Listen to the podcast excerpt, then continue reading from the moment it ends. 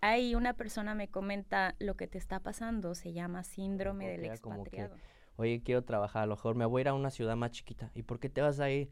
Es que allá no hay grandes oportunidades, mejor vete a una ciudad. No sé, yo que siempre he estado como combatiendo el, ser tímido, inocente, tengo una amiga. Sepa que se les quite el estrés. Eh, antes de terminar la carrera. Se me olvidó el nombre. Sí, sí, eran las prácticas que habré tenido 22 años. Ese señor tenía como 50, yo creo. va a decir que tiene 30 y pico. Ese señor de 22 años. Ay, yo ando en esas, así que no, eso no se me va a salir decir, señor, esa edad. Ese señor de 38.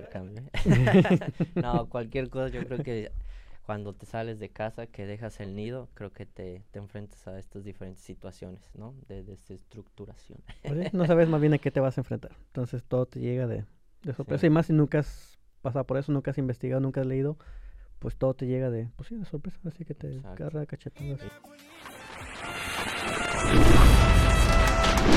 Había una vez, había una niña bonita, todos quieren estar con ella. Y, y, y, bueno, yo por ejemplo últimamente he estado viendo muchos comentarios en Facebook de situaciones de personas que no encuentran casa, que no encuentran trabajo. Yo creo que cada una tiene la opción de formar una historia, o buena o mala. Y eso sí va para cada quien. Lo, se los digo porque yo lo viví y sí se puede. Por más días que no tengas que comer, siempre hay una salida. Siempre, siempre, siempre una salida. Un amigo, una lo que sea. No sé, aquí puede llegar un milagro. Yo creo que en cualquier parte del mundo pueden pasar cosas buenas. Como lo cómo lo tomes, ¿no? Sí, como dice lo de pensamientos eh, positivos, negativos, los positivos te van sacando y vas viendo las cosas buenas y dices, ah, pues mira, ya salió esto, ya salió otro. Y cuando piensas puras cosas malas también sientes que te pasa una sobre otra y sobre otra. ¿Por qué? Porque mantienes así la, eh, al final tu, tu, mentalidad y tu cabeza. Y pues atraes lo que eres. Y si pues, lo que eres es pura negatividad, pues Ahí atrás por la negatividad. Sí, me hiciste una pregunta y no la, como que la desvió un poquito, ¿eh? No, a ver, me voy a regresar un poquito a esa parte de, de cómo he vivido yo esa parte de la de, mi reestructuración estando fuera de mi país como expatriada.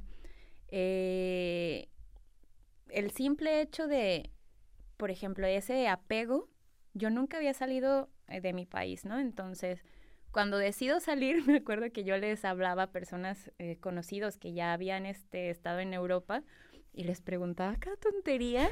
Luego no, no, este, ellos muy pacientes, pero también no me la terminaba de creer que lo que encontraba en internet así era, yo súper desconfiada, ¿no? Entonces, ya una vez que yo llego acá, literal lo que empecé a hacer, o sea, como yo pude, o sea, lo que me daba a entender este mi cabeza y mi intuición y demás. ¿A qué me refiero? De llego sola, llego a una casa de estudiantes que eran 15 brasileños y yo. Entonces ahí llego y dije, madres, ni el inglés. Y, estos hablan todo el tiempo en portugués, ¿no? Me dolía la cabeza de, de, años que del esfuerzo, sí. Y este, no, y cuando yo llegué yo dije, madre, yo venía a aprender inglés, mm. como aquí que, ¿no?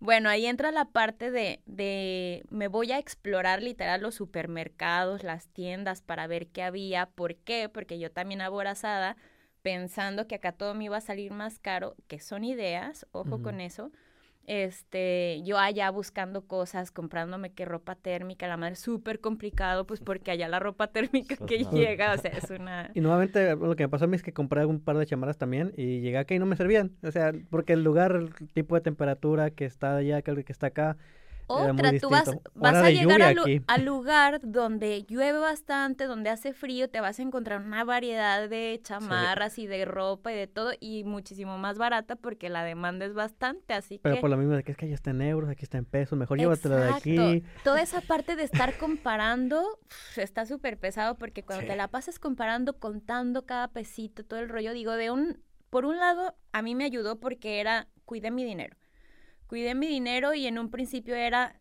me limité. Quiero un café, pues no me lo voy a comprar en la calle. Este, me lo voy a hacer en mi casa. cosa que me ha tocado ver con otros que dicen, no, pues es que no tengo dinero, no nada, y todo el tiempo comprándose cositas que son los gastos hormiga, y pues no, esa parte no, no te acaba ayudando. Entonces, bueno, entra ahí, ¿no? El, el aprender a organizarme, yo con las finanzas era un caos. Ya me había intentado vivir sola, nomás no la armaba, siempre acababa de, préstame un poquito, así, fueran 500 pesos de verdad, o sea, no, mis finanzas eran un caos. De ahí otra cosa que vino, venía la parte de cuidarme en cuestión de salud, ¿no? No quiero ir al GP porque no quiero gastar este dinero y me toca ver muchísimo en los grupos que ahí están, oigan, ¿qué es esto? Traen una super mega alergia o algo súper fuerte y no van al GP, mejor díganme todos los demás qué opinan y 20 mil comentarios de... Sí, como ponla en Google. Exacto. Cáncer de piel irlandesa, pelas, no, no, no sí es cierto. me llegaron a pasar cosas que me tardé muchísimo para ir al GP por quedarme con las creencias y las ideas de otras personas. No, este, ustedes pónganse las pilas, vayan, vayan aprendiendo cuáles son como las maneras de ir ahorrando dinero. Te acabas ahorrando más el que vayas aquí al doctor. Al final los medicamentos son muchísimo más baratos, entonces se acaba compensando. Eh, la otra, por ejemplo, aquí yo llegué en el 2016, en el 2017 me enfermé. Me duré como dos meses que no sabían qué era lo que tenía. Solamente hubo un día que me desperté literal engarrotada con los tobillos de elefante inflamadísimos y así me la pasé dos meses con mucho dolor. No, ya estaba asustada porque capaz si es lupus, capaz si es cáncer, o sea, me salieron unas bolitas, una en una pantorrilla, otra en la rodilla, que era así de miedo, ¿no? Eh, y justamente ahí, esa estaba en un, en un proceso donde yo estaba de si me quedaba o si me regresaba, porque mi idea principal era nada más venir por un año máximo. Al final fue como, oye, no, apenas me estoy adaptando, apenas estoy conociendo y lo extendí un poquito más entonces, cuando llega ya esa parte de que yo ya iba a entrar al tercer curso, al tercer curso, fíjate cómo son las cosas. Me enfermo, yo no soy una persona enfermiza y me da amigdalitis. En mi vida me había dado amigdalitis, me da amigdalitis, este después de eso me enfermo de eso, de las articulaciones. No, ya me habían mandado al reumatólogo, pero me iba a atender después de dos meses tenía que estar yendo al GP cada semana, gastándome muchísimo dinero, no sabían qué era. Y ahí es donde yo empiezo también a buscar pues, qué me estaba pasando, ¿no? Era una parte súper emocional. A mí ya se me había olvidado toda la psicología en ese momento. Yo en ese momento trabajaba en el, en el pub. Em, y era la parte de estar tan aferrada, apegada a que tenía que ser de una sola forma, a no ver opciones. Entonces, como lo estaba somatizando, como no estaba sabiendo gestionar mis emociones, mi cuerpo lo empieza a, somatizar. Los doctores me decían, es que no sabemos qué tienes, y no sabemos qué tienes, y cada semana era ir al doctor, seguir trabajando con un dolor eh, súper lenta para hacer las cosas, eh, y de buenas a primeras, hubo un día que me dicen, ¿sabes qué? No, pues ya te vamos a dar este antibiótico a la semana yo ya estaba bien, pero también yo ya había avanzado mucho en la parte de estar haciendo conciencia de qué me estaba pasando. Entonces, ahí viene otra vez otra movida. Conozco a una persona, el cual también me movió bastante en el proceso porque fue un tema ahí de... Al final resultó que esta, esta persona, yo ahí no lo había detectado y tampoco existía para mí ese término, ¿no? Pero fue el vivir con él el, lo del desorden de personalidad narcisista. Ahí viene una desestructuración súper fuerte. Este, eh, todo eso no me di cuenta durante el proceso, eso fue hasta después. Y justamente ahí viene también otra, otra sacudida de, porque es cuando me voy a México, todo acabó hecho un desmadre porque yo ya no tenía nada para, para venirme y fue el como volver a, a rehacerme, a, reestructurarme, a reinventarme, a todo, porque de hecho yo ya no tenía absolutamente nada para, para poder regresar. Entonces también por eso lloraba todos los días. no, pero fue el aprender a pedir ayuda, que eso fue, sí, súper importante. Pedir ayuda, literal de eh, trabajar mucho con la humildad, eh, la parte también de acercarme y quitarme la vergüenza de pedir dinero, de porque a mis amigos fueron los que me acaban ayudando para regresarme. Y amigos que fue bien chido porque, por ejemplo, un chavo que conocí en la primera casa que llegué aquí, donde estaban los brasileños, después llegan unos españoles, unos mexicanos también, llegan unos chilenos, hicimos como un grupito de que muy nos unimos mucho como familia, pero no estuvimos juntos tanto tiempo. Yo creo que unos dos meses juntos, después todos nos separamos, nos seguíamos viendo después por a lo mejor otros ocho meses más, pero uno de ellos, él ya ni siquiera vivía aquí, él ya estaba en otro país y todo el rollo, él me ayudó. Otra de mis amigas que ella vivió conmigo, ella me dijo, oye, ¿cómo te puedo ayudar? No, yo tengo tanto, ¿sabes? O sea, fueron puras cosas así, pero eh, fue esa parte, o sea, ya para no alargarnos tanto.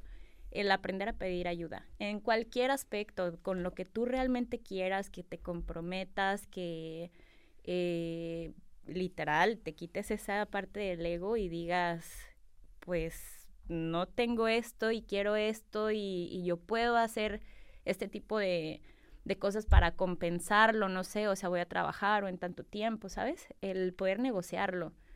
Eh, creo que esa parte fue algo importante porque yo no sabía pedir ayuda.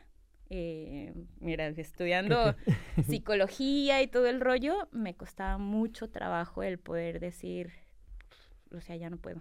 Siempre era como como pudiera, pero siempre como batallando mucho con eso. Eso, ¿qué otra cosa? Mm, ha sido también la parte de trabajar mucho con mis creencias limitantes, las creencias limitantes de, del que, que eso se los comento mucho a quien sea que va llegando nuevo, o sea, no, no escuches a lo que te dicen todos los demás. Literal, ve siguiendo lo, lo que, lo que tú quieres, eh, busca a las personas que te puedan ayudar con eso, eh, no te quedes con las mismas personas todo el tiempo, muévete, socializa, sal de fiesta, diviértete, este, no sé, de repente, por ejemplo, los estándares que están, yo veía, cuando era más chava, veía los de 30 y decía, ay, ridículos que están en la fiesta, ¿no? Algo que me encantó aquí fue eso, el que la gente de cualquier edad se divierte. A ver, yo ahora tengo 36 y a mí ya me ves ahí de fiesta perreando y todo el rollo, ¿no? Este, entonces, no, sí es bien importante el experimentarte de esa manera, el que, pues literal, a la basura todos los comentarios y aviéntate. Creo que recaemos otra vez en lo mismo de, esa parte de que te juzgan o por la cultura como está hecha en México y demás, te limitas tú solo a no hacer algo porque se puede ver mal o porque ya no entren dentro de tu edad o no sé, y, al final si llegar acá a otro país, bueno, a Dublín, que es, tiene otra mentalidad, sí es muy diferente. Al final nos hemos adaptado bastante bien.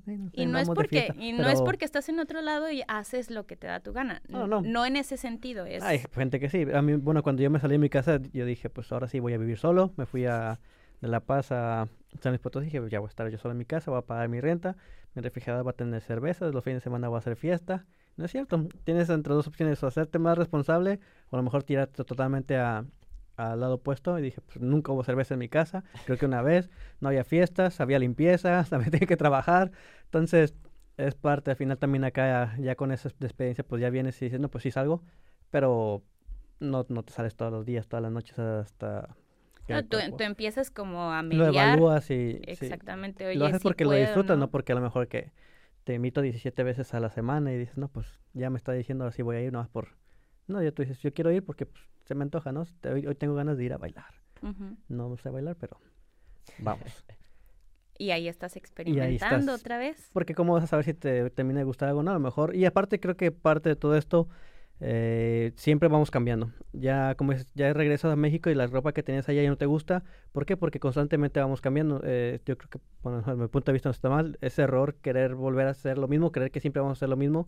Eh, no sé si sea el mismo síndrome del expatriado, pero el regresar a México y no sentirte totalmente en casa, no por las personas, sino porque al final el estar acá te conecta con personas mucho más rápido que dices eso mismo de que te ayudan, porque todos estamos pasando por lo mismo y dices, si yo, yo puedo, pues te voy a ayudar porque ya pasé por eso, alguien me ayudó. Y no sé, como que esas conexiones, al menos a mí me hicieron, la primera vez que regresé como raro, el, sentir que pues sí es mi casa, es México y todo, pero aún así sentía que esa de que quería venir para acá otra vez y que acá estaba todavía parte por explorar y que quería más y bueno, acá estoy otra vez, pero es esa parte de no, sentir como desconexión o de perteneces de que al final sí ya sabes que iban a cambiar, iban a cerrar negocios, iban a abrir nuevos, las calles a lo mejor las iban a pintar, pero en general como con la misma gente en persona, con la ciudad, no, no, no te sientes que perteneces otra vez. no sé si es el mismo eh, síndrome. pero pues, pues que volvemos a lo mismo, o sea, otra vez es el desapego, pero ahora de la Pero es al revés, ahora es al revés. Entonces ya te desapegaste de allá para poder estar acá y ahora es tal vez otra vez pasa un tiempo desapegarte de acá para rehacer otra vez. Pero cuando no sabes qué es lo que te está pasando, te confunde mucho.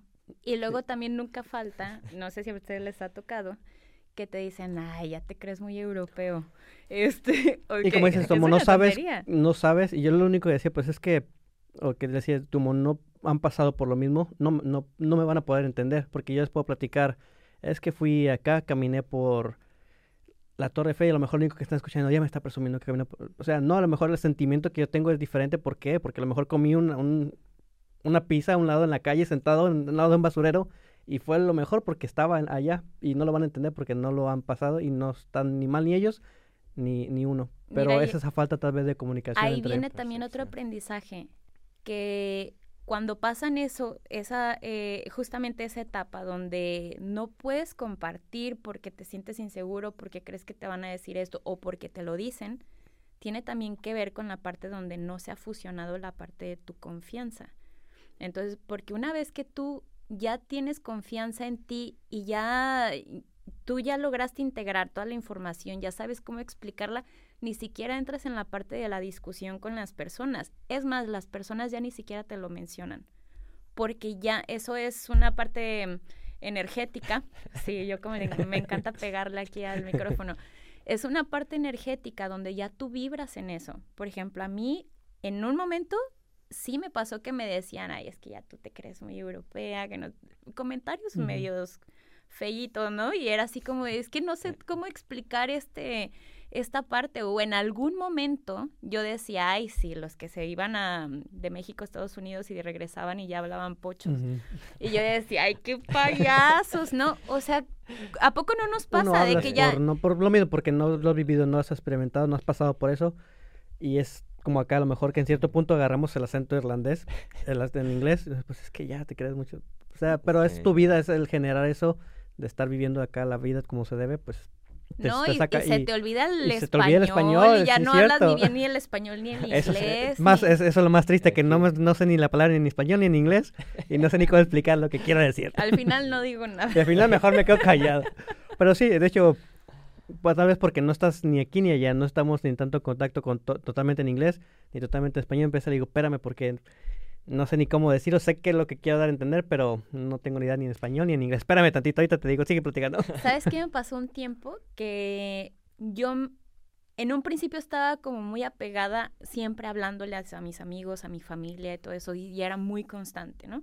Que de hecho amigos irlandeses dicen, es que los mexicanos siempre le están hablando a la familia, eh, y esa es una costumbre. ¿Qué pasa después de un tiempo? como que me alejo y dejo de saber como cuál era pues lo que estaba pasando en, México, ¿no? Dejé de seguir la música, yo ya no me juntaba con mexicanos, ya no nada. Y me pasó que yo ya no le seguía el ritmo o la conversación a mis amigos o a mis hermanas o algo, porque yo ya no me sabía los memes. Los memes, o sea, una tontería, sí. Pero me decían, jajaja, ja, ja, poco no sabes? Uy, sí, ya, ya no eres mexicana, o que comentarios de ese tipo, ¿no? Ahora me, me he involucrado más en, en, lo que pasa en México, pero a través de los podcasts. Eh, y esa parte me ayuda a hacerlo desde la parte que a mí me interesa digo, me siento parte y me puedo conectar, más no me meto a ver los memes para poderme integrar en la, en la conversación de, de mis amigos. Sí, porque al final tu día al día no es allá, es, es acá. No.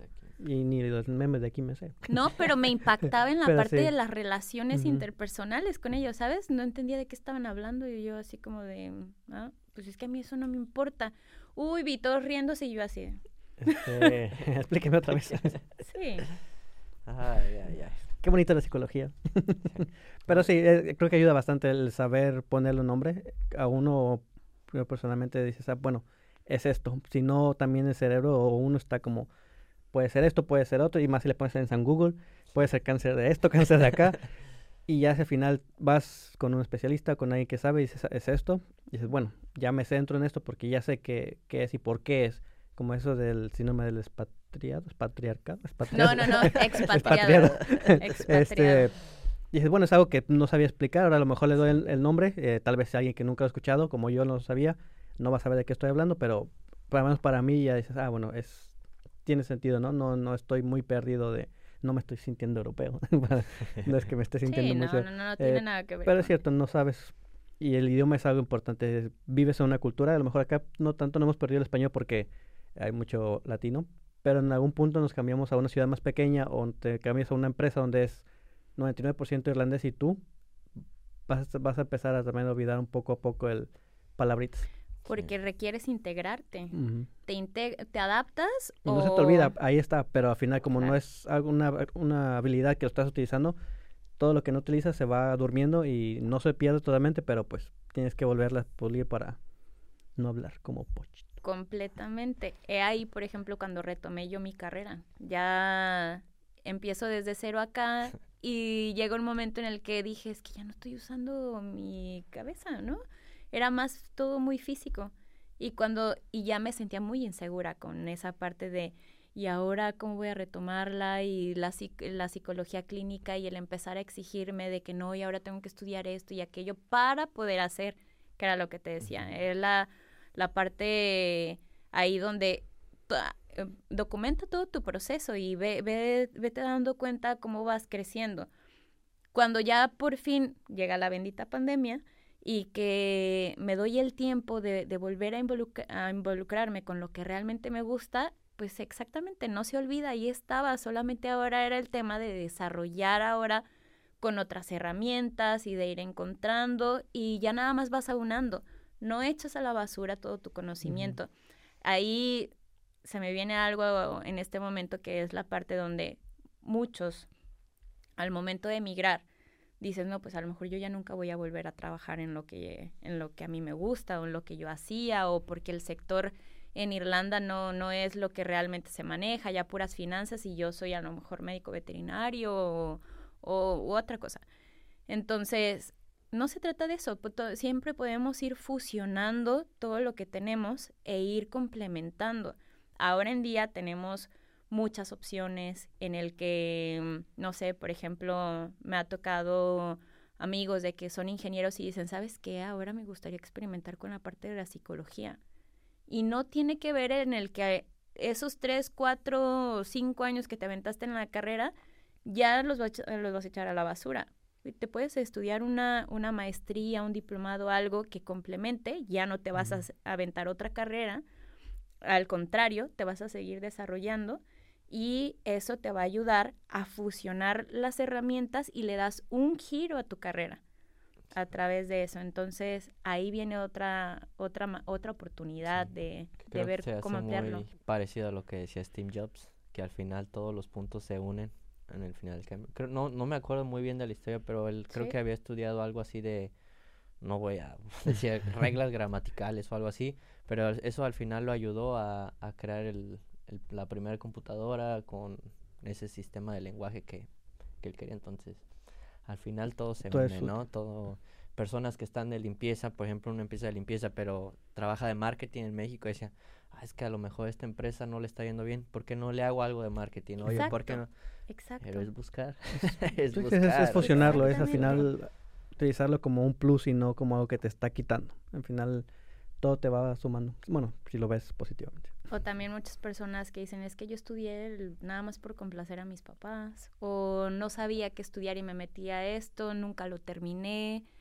No lo echen a la basura, no lo echen a la basura. Todo eso les sirve, eh, no porque no terminaste, el, el, papelito es lo que te va a dar el, el resultado, no eres tú.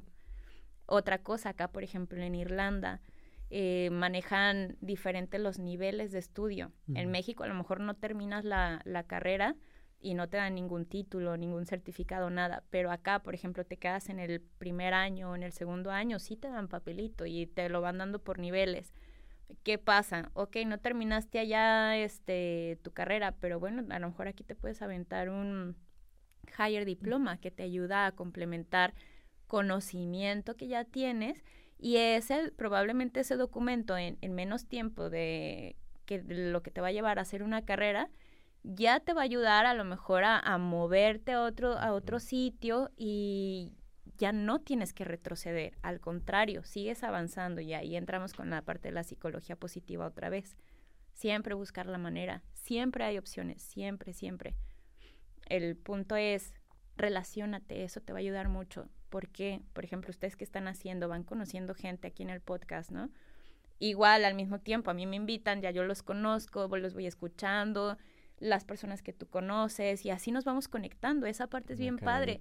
Exacto esa parte es bien padre. Por ejemplo, ahorita llego y me encuentro con este chico, ay, qué padre, voy a escuchar tu podcast, ay, yo voy a escuchar el tuyo.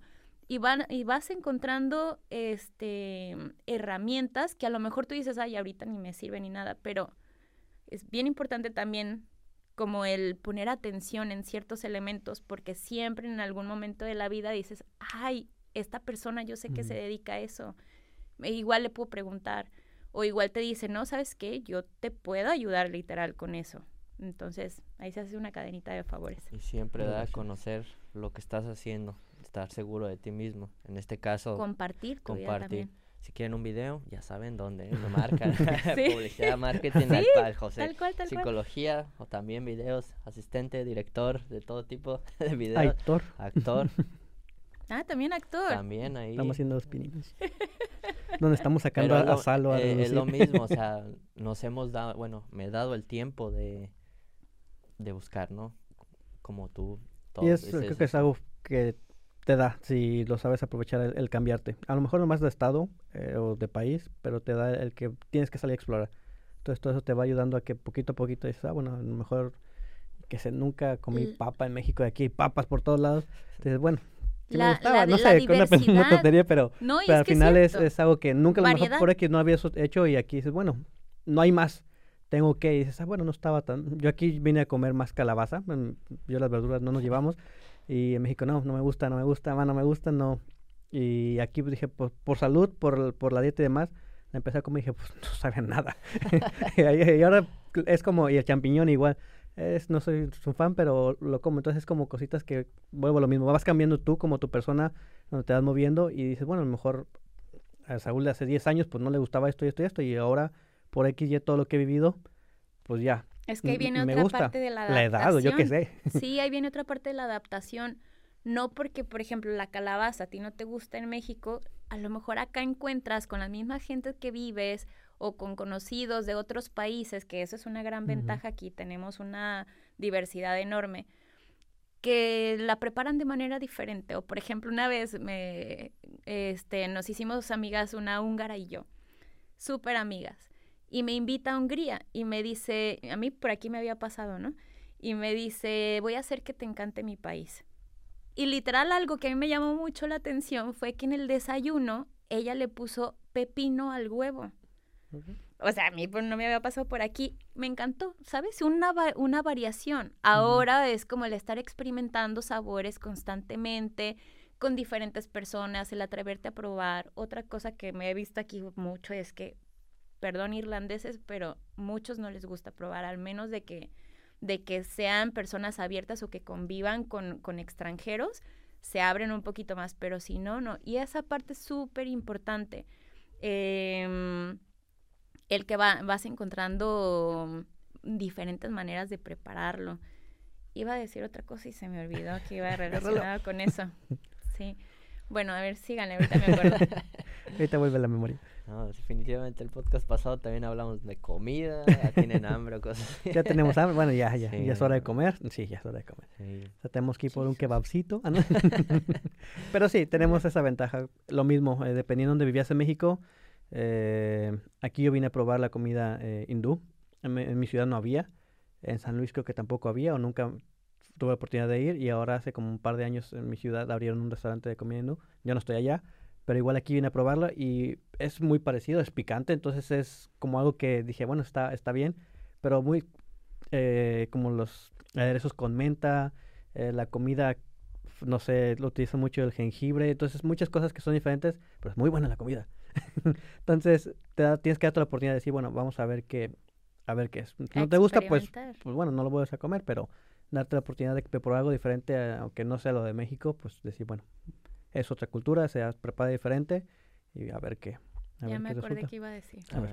Que em, con esa parte de probar, convivir, compartir y demás, por ejemplo, con la parte del, de empezar a, eh, bueno, el aventarme a, trabajar con la parte de la psicología clínica, me empezó a ayudar mucho el que las mismas personas me iban recomendando, pero se empezó a ampliar, porque por ejemplo ya era una de mis pacientes boliviana, pues ya me recomendaba con una boliviana, pero en, Bolivia, ¿sabes? Entonces empezaba a ampliar, no, pues que ahora en Colombia, que ahora Argentina, eh, que Estados Unidos, que Rusia, que no sé qué, y esa parte lo hace súper rico. Eh, te va, te enseña muchísimo en cuestión de, al final, todos somos seres humanos y, no, y nos, hay algo que nos une. Este, siempre hay un elemento que nos acaba uniendo, pero toda esa variedad que o las variantes, ¿no? Porque al final es, culturalmente te hace, te hace crecer mucho culturalmente, muchísimo. Eh, y lo haces de una manera natural, te va, eso también te va ayudando a adaptarte, te va ayudando a ver oportunidades, como lo hizo la rusa, el hindú, el mexicano, el americano, etcétera, etcétera. Entonces, esa parte también ayuda mucho, sí. Son piezas. De rompecabezas que no hemos terminado de armar. Pero ya saben, jóvenes. Y, en unos años quizás nos escuchemos y decir, ¿cómo y, esa ese quién es. Pero esa adaptación y es, aceptar, ¿no? Ese proceso de, bueno, ahora ya no soy esa, esa persona, solo tomo lo que me sirvió y... evolucionas. Y evolucionas. Pero bueno, ¿cómo ves? ¿Hay otro tema que tenemos que...? Eh, no, no, nada más, este, por ejemplo, hablamos de los duelos que está involucrado en esta parte y, eh, por ejemplo, las fases del duelo del expatriado tienen una pequeña variación con, el, con las fases del duelo de el que, el que conocemos regularmente, ¿no? Por pérdida de alguna persona. El que es por pérdida de algún ser, de un ser querido tiene que ver con la parte de la negación, el primero, el, segundo vendría siendo la ira, la negociación, la depresión y la aceptación. Puede variar el tiempo y en la parte de, las fases del duelo, del duelo del expatriado es un poco más corto y empieza con la parte de la negociación y, o le llaman también la idealización o luna de miel, que es la, la parte donde tú te creas una historia, llegas y dices, uy, no es como yo me lo imaginaba, completamente, ¿no? Por ejemplo, mm, yo hice mucho la parte de idealizar demasiado Europa. Y cuando llego y me voy dando cuenta que pues también acá tienen, exactamente, tienen sus fallas en el sistema, que también este, eh, no sé, a mí me sorprendió mucho llegar y ver a muchos chavitos con hijos pero muy chavitos. Y ahí yo tenía en la, en la cabeza de que acá se casaban grandes y que tenían si acaso un hijo y si... ni se casaban. Exactamente. y cuando llego y veo eso fue como, ahí me desestructura en una parte, ¿no? Nada que ver con lo que yo pensaba. Entonces, otra vez ahí no, no se dejen guiar nada más por las, las ideas que, que nos van contando el teléfono descompuesto, ¿no? Em, la otra es el enojo y la depresión. Eso es en la, en la fase del duelo del expatriado después viene la adaptación y la superación, y ahí es cuando ya empiezas a disfrutar, cuando ya este ya eh, te atreves a probar, a hacerlo parte de tu vida, a practicarlo, a llevar a cabo las cosas y la otra que es el rechazo a la cultura original. Esta parte está bien interesante. Otro podcast. sí. no, esto, esto del, por ejemplo, a mí sí me ha pasado esa parte y sí hubo un momento en el que me, como que me causó conflicto el decir, o sea, que México es mi país. No es que no lo quiera o que no me sienta mexicana, no, nada, nada que ver, pero, por ejemplo, Lizzie, que ella fue la, la que me contactó aquí, ¿no? eh, me, algo me preguntó respecto a México y le dije, es que yo me siento más parte de aquí que de allá. Y se me quedó viendo así como de, qué te crees? No? Pero la verdad es que yo ya me he logrado adaptar. Incluso para mí es muchísimo más fácil el desarrollarme aquí que en México. Y en México ahora, ya haciendo análisis, es la parte en la que mi sistema o el ambiente pues no me ayuda y también el reconocer la parte de, de que hay muchas cosas tóxicas que yo no las veía, ¿no? Que idealización de la familia y demás. Y el estar fuera te ayuda a ver un panorama completamente diferente. lo haces como consciente, ¿no? Bueno, yo lo estoy relacionando como que me cambié de, de, de, estado, iba de vacaciones y como al cuarto, quinto año me pasó que vi diferente mi estado. Digo, sabía que era bonito, pero esa vez de verdad sentí la belleza al ver el cerro que es desértico, contraste con el mar y el color del, del, del océano. Me sentí como turista y dije, creo que ahora lo aprecio más la belleza de esta que cuando era aquí. Y no es que haya dejado de ser paseño o lo que sea, pero simplemente eh, la forma en la que en la que lo estaba viendo, pues cambió. Entonces dije, ahora parece que lo estoy apreciando más ahora que, que, que vengo y lo veo como turista, que lo hice como conscientemente, estaba más consciente de lo que estaba que estando justamente normalizamos. Y, y, acá creo que pasa lo mismo a lo mejor allá es como la rutina lo haces inconsciente y llegas acá y empiezas a buscar conscientemente las situaciones las oportunidades y dices ok e, es esto. Y allá nomás te sigues te sigues y te sigues y te sigues y nunca tienes voz ni mando. Ya me callo porque no no me quedé pensando es que es cierto o sea yo igual me ahorita me hago preguntas cómo es regresar a México después de tantos años será lo mismo o qué voy a hacer, ¿sabes? No, lo mismo no va a ser. No, lo mismo, o sea, Tienes que ir con o, mente... o referentemente con lo que decíamos, o sea, ya tomas, ya tienes una experiencia, ya sabes cómo controlar ese tipo de emociones y decir, ok, ¿qué tengo? Déjame darle por aquí, déjame darle por allá y obtener lo que quiero, ¿no? Pero eso se dice fácil. Pero... Digo, al final vas a experimentarlo y vas a ver cuando estés allá. allá. Sí, y entra el crecimiento ahí entra la parte de crecer, porque queremos siempre regresar a lo mismo o querer tener la, la, la el mismo tipo de vida. Ya no, o sea, ya, ya has tenido un crecimiento y qué bonito el poder aceptar tu crecimiento y ahora incorporarlo a tu nueva etapa. Porque si no, otra vez volvemos a sufrir al no tener eso que, que estamos idealizando en la cabeza, ¿no?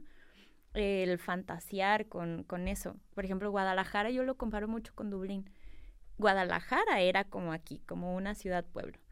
Y ahora ha crecido tanto, ya ahora que las últimas veces que he ido, yo ya no reconozco Guadalajara. Mm. Para mí ya no es Guadalajara la que yo conocí. Ah, está, para mí ya la gente es desconocida. Antes todo el mundo nos conocíamos, era de el primo del amigo, no sé qué, y todos acabamos conectados. Y ahora no, ya es totalmente diferente. Y por ejemplo, yo ya no me siento parte de ahí. Yo ya no que ya eres irlandesa. Ay. no, pues, tampoco. Para que hablen las malas lenguas. Sí, ya es irlandesa. Pues yo creo que con esto vamos a concluir el día de hoy. La verdad es que... Si nos metemos al otro del rechazo, ¿no? sí, ahí, ahora que visitemos México, vemos, podemos hacer ahí sí podemos hacer una videollamada con ese y, y platicar. ¿Y cómo te sientes? ya compré el vuelo de regreso a doble.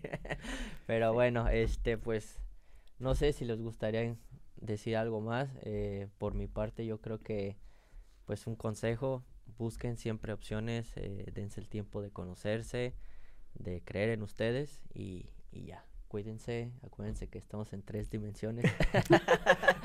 el amor, eh, la física, la mental y la espiritual. Hay que trabajar en todas esas porque es muy importante. Cada uno nos, nos aporta algo bueno en nuestra vida. Y bueno, yo con eso me despido.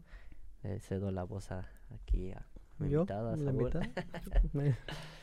bueno, eh, no, algo que yo les sugeriría es vivan el presente, vivamos el presente.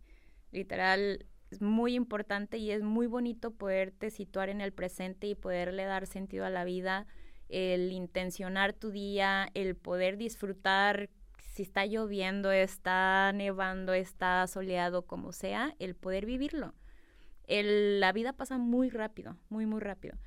Em, para mí, eso es algo que me ayuda a sentirme motivada todos los días, a disfrutar mi trabajo presente, mis etapas, y que puedo darme cuenta que cuando no he vivido en el presente, eh, me he perdido de cosas o de crecimiento, el cual me ha llevado a alargarlo, ¿no? Y cuando estoy en el presente es crecimiento tras crecimiento y muchos regalos de la vida y, representados en personas y con cosas tangibles y que al contrario, va, todo se empieza a mover muchísimo más rápido, o sea, para alcanzar los resultados que estás buscando. Entonces, vivir en el presente, ese sería.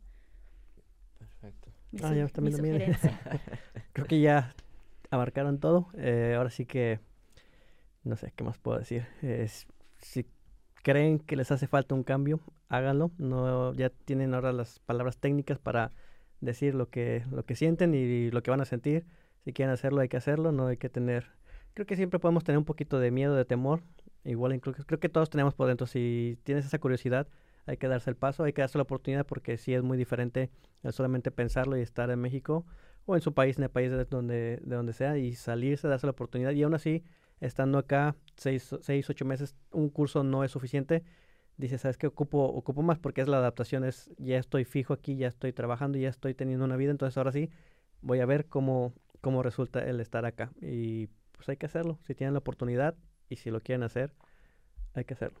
No hay mejor recomendación y personalmente es algo que hace crecer mucho y va a cambiar la perspectiva de, de todo. De el dejarse sorprender. Sí, sigan siendo niños curiosos, aunque por fuera nos veamos igual jóvenes, pero por dentro hay que seguir teniendo la misma curiosidad.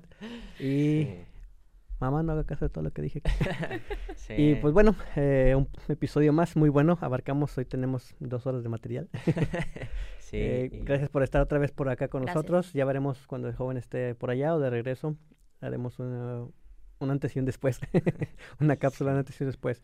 Es, es, parte, es parte fundamental de todo esto. Eh, es lo que yo creo que te termina por convencer de que si lo quieres o no lo quieres o no sabes qué quieres todavía. Pero hay que experimentar, si no, Hay que experimentarlo exactamente. Y pues bueno, amigo. Pues bueno, gracias eh, de nuevamente, Marcela. Un placer haberte tenido. Igualmente. Siempre es bueno decir, te deseo lo mejor.